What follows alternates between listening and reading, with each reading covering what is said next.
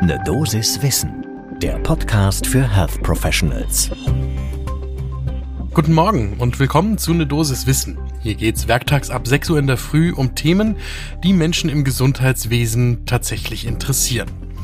Heute ist das ein Aufregerthema, nämlich die Frage, wie es mit der Psychotherapie per Video weitergehen soll.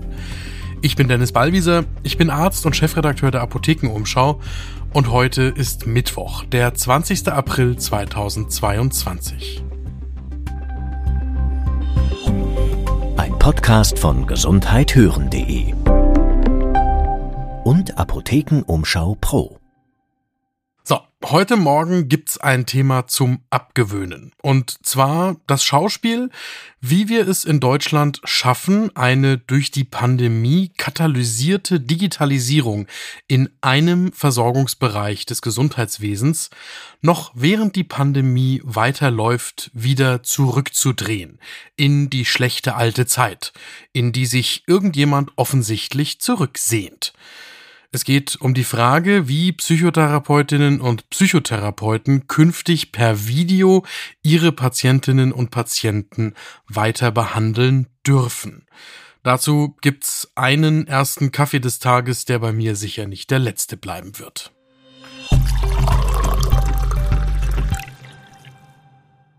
Ich weiß ja nicht, wie es euch da geht. Bei mir hat Kaffee tatsächlich auch beruhigende Wirkung und das brauche ich jetzt. Also, vor Beginn der Corona-Pandemie, da konnten bis zu 20 Prozent der Therapiesitzungen von Ärztinnen und Psychotherapeutinnen per Videoschalte mit den Patientinnen abgehalten werden und dann auch mit den gesetzlichen Krankenkassen abgerechnet. Das ist eine Regelung, die es seit Oktober 2019 schon gegeben hat, also kurz vor Beginn der Pandemie erstmals, und die während der Pandemie ausgeweitet worden ist. Denn Aktuell dürften Ärztinnen und Ärzte, Psychotherapeutinnen und Psychotherapeuten unbegrenzt per telemedizinischer Online-Video- und Audiokonferenz behandeln. Das Ganze unter dem großen Schlagwort des Infektionsschutzes für beide Seiten, also sowohl für die Therapierenden als auch für die Patientinnen und Patienten. Da lohnt sich ein kurzer Blick in die Entwicklung, die das Ganze dann genommen hat, vor bzw. während der Corona-Pandemie. Da gibt's Zahlen von der Kassenärztlichen Bundesvereinigung dazu. Ende 2019, als das Ganze gestartet wurde, da gab es ganze 168 Health Professionals, die solche Videoformate für ihre Patientinnen und Patienten angeboten haben. Und zwischen April und Juni 2020 waren das dann, Vorsicht anschnallen, 31.000. Von 168 auf 31.000 in weniger als einem halben Jahr. Das ist Disruption. Natürlich getrieben und aus der Not geboren, aber konsequent umgesetzt.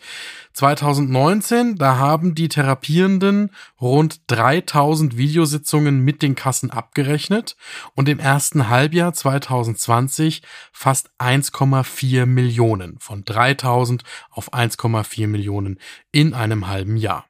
Und das sind ja dieselben Psychotherapeutinnen und Psychotherapeuten, Ärztinnen und Ärzte, die vorher nach den bis dahin geltenden Regeln alle oder nahezu alle von Angesicht zu Angesicht gearbeitet haben mit ihren Klientinnen und Klienten. Tatsächlich ist die neue Möglichkeit der Videosprechstunden am stärksten von den Psychotherapeutinnen und Psychotherapeuten genutzt worden. Drei Viertel aller abgerechneten Videosprechstunden in April, Mai und Juni 2020 gehen auf deren Konto. Das Ganze korreliert mit einem großen Bedürfnis der Deutschen nach psychotherapeutischer Unterstützung die Anfragen an die deutschen Psychotherapeutinnen und Psychotherapeuten haben nach Zahlen von der Deutschen Psychotherapeutenvereinigung deutlich zugenommen. Um 40 Prozent relativ und absolut heißt das von 4,9 Anfragen pro Woche im Januar 2020 auf 6,9 Anfragen pro Woche im Januar 2021.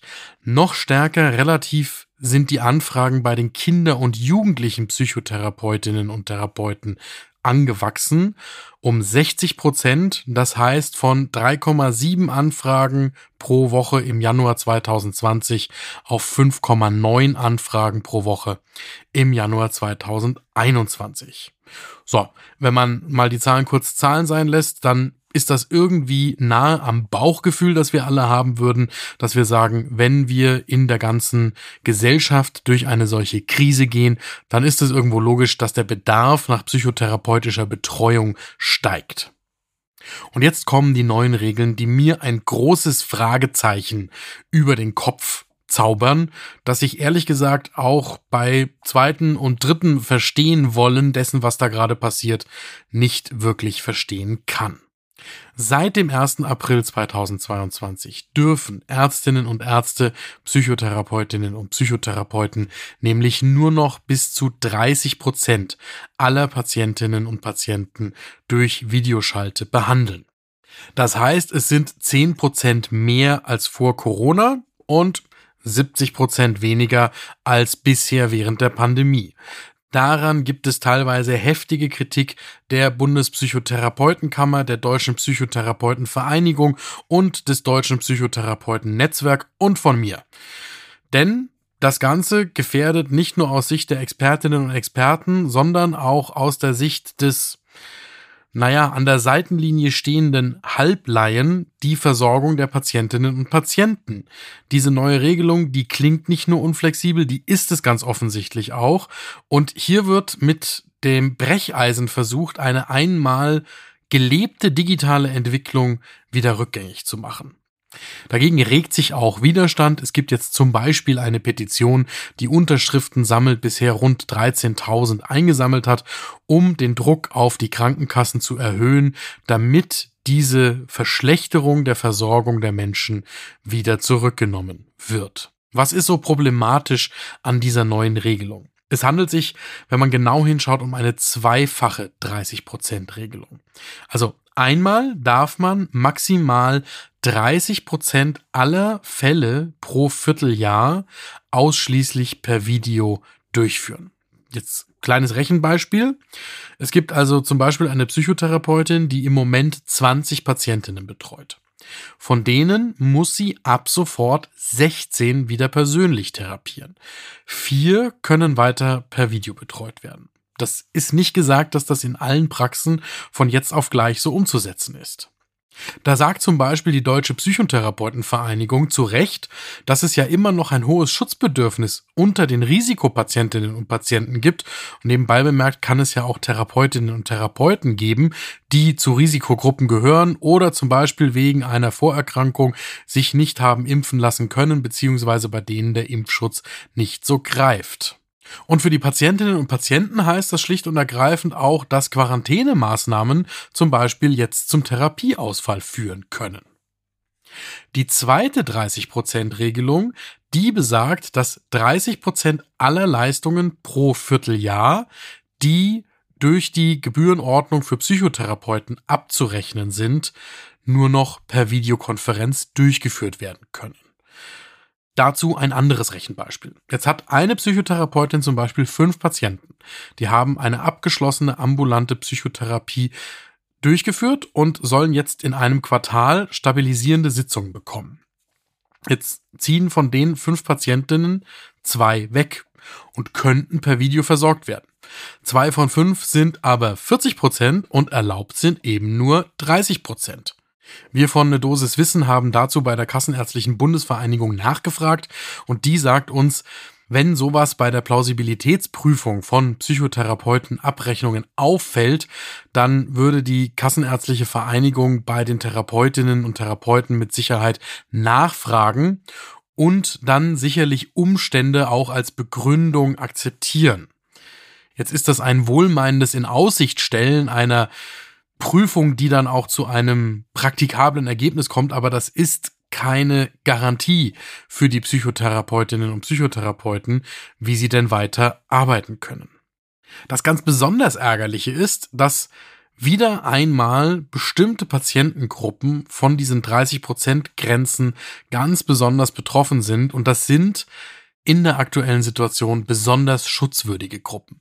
Das sind einmal die ungeimpften, ob freiwillig oder unfreiwillig.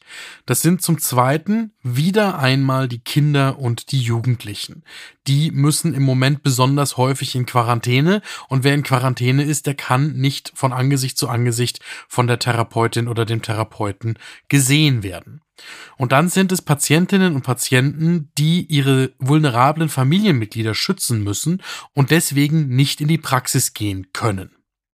Schlussendlich sind es Patientinnen und Psychotherapeutinnen, die Vorerkrankungen haben und die sich, obwohl sie zum Beispiel geimpft sind, trotzdem weiter schützen müssen, weil sie davon ausgehen müssen, dass ihr eigener Impfschutz nicht den notwendigen Schutz vor einer schweren Erkrankung leisten kann. Immerhin gibt es mittlerweile einen neuen Vorschlag von der Kassenärztlichen Bundesvereinigung an die Krankenkassen. Die Details kennen wir aber nicht. Die Verhandlungen laufen ganz offenbar und ein Ergebnis wird bis hoffentlich Ende Mai erwartet.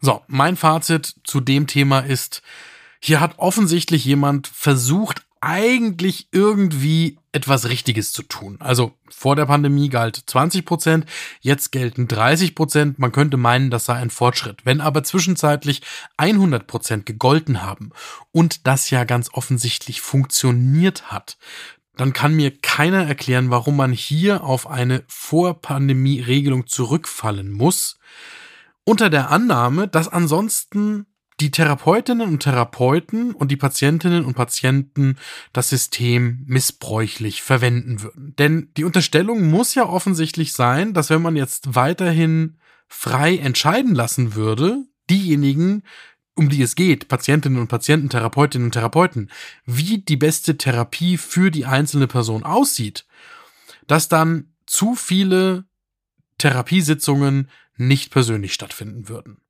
Wenn man mit Therapeutinnen und Therapeuten spricht, dann weiß man, dass wann immer die können, sie selbst den Goldstandard für die Therapie wählen. Das ist das persönliche Gespräch von Angesicht zu Angesicht. Da geht's um Blickkontakt, Mimik, Gestik, das Gespür für den Raum, wie eine Klientin oder ein Klient oder eine Patientin oder ein Patient sich fühlt und wie sie sich gibt.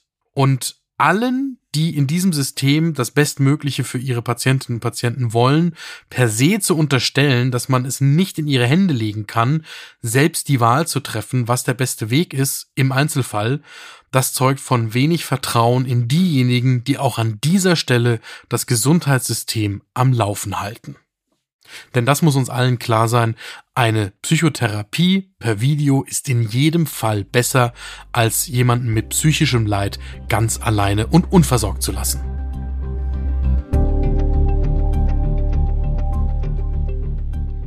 Das war eine Dosis Wissen für heute. Die nächste Folge gibt's morgen ab 6 Uhr in der Früh überall da, wo ihr Podcasts hört. Und wenn euch dieser Podcast gefällt, dann sagt das doch einer Kollegin oder einem Kollegen und dann können die auch morgens gut informiert in den Tag starten.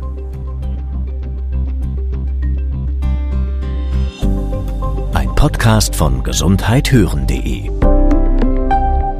und Apothekenumschau Pro.